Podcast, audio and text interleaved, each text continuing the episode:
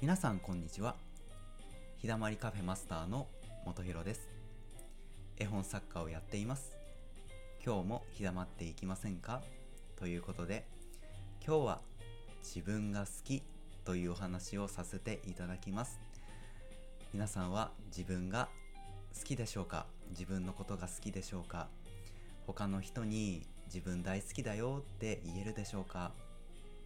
自分が好きってなかなか言えない方もいらっしゃるとは思います。僕もその一人で以前は自分が好きって言えなかったですね。どちらかといえば自分のいい面よりも悪い面自分としては嫌だなって思う面があの浮き彫りになってでそこばっかり見えてしまってもがいてる時期が多かったです。自己肯定感が低いと何をやってもマイナス思考に考えてしまってでうまくいくこともうまくいかないんじゃないかって考えてしまって結局うまくいかないことが多かったです。で自分が好きって言えるように最近はなってきました。なんでかっていうと自分と向き合うことをずっとしてきたからなんですよね。自分と向き合ったらもちろん嫌な面も見えるんですけれどいい面も見えてくるんですよね。キラキラした部分が見えてきます。人は誰でもキラキラした面がいい部分があると思うんですよね。でその部分を見つけた時あすごい喜んだんですよね。あ僕ってこんなキラキラした面があるんだって思って。でそれを見つけて磨いていってどんどんどんどん自分のことがうん好きになっていったんですよね。でそしてもう一つお話ししたいのが楽しいっていう感覚ですね。僕は以前楽しいっていう感覚がわからなかったんです。で友達は楽しいっていう感覚がものすごくわかる人で楽しいを擬人化したような人だったんですよね。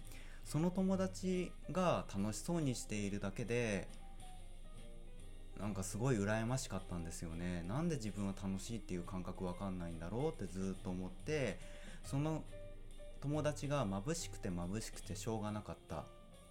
でやっぱり楽しいっていう感覚がわかんないと自分のことが好きって言えないんですよね。楽しんでいない自分しか見えないので。自分なんてあんまり好きじゃないなとか嫌いだなと思うことが多かったんですよね。けれど自分と向き合ってみて楽しい自分楽しんでいいって自分で自分に許したんですよね。そしたらどんどんどんどん楽しくなってあ自分って楽しんでいいんだあこんなに楽しめるんだっていう感覚が戻ってきたんです。感覚は鈍るんですけれどまた意識をすれば感覚は取り戻せます。え取り戻してあのいけます。なので自分のことを好きになる。自分のことを見てあげる。でいろんな自分を受け入れてあげるっていうことが自分を好きになるえー、第一歩だと思います。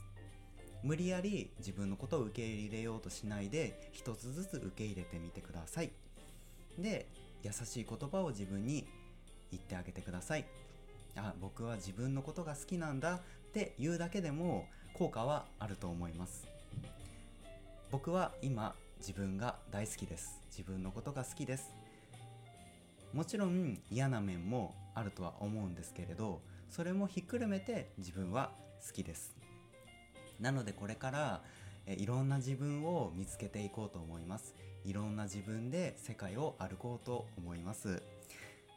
大好きな自分で表現していこうと思います。なのでこれからも歩いていこうと思っています。自分のペースで歩いていこうと思います。今日も日だまりカフェに来てくれてありがとうございます。今日は自分が好きというお話をさせていただきました。皆さん良い一日を過ごしてください。バイバーイ。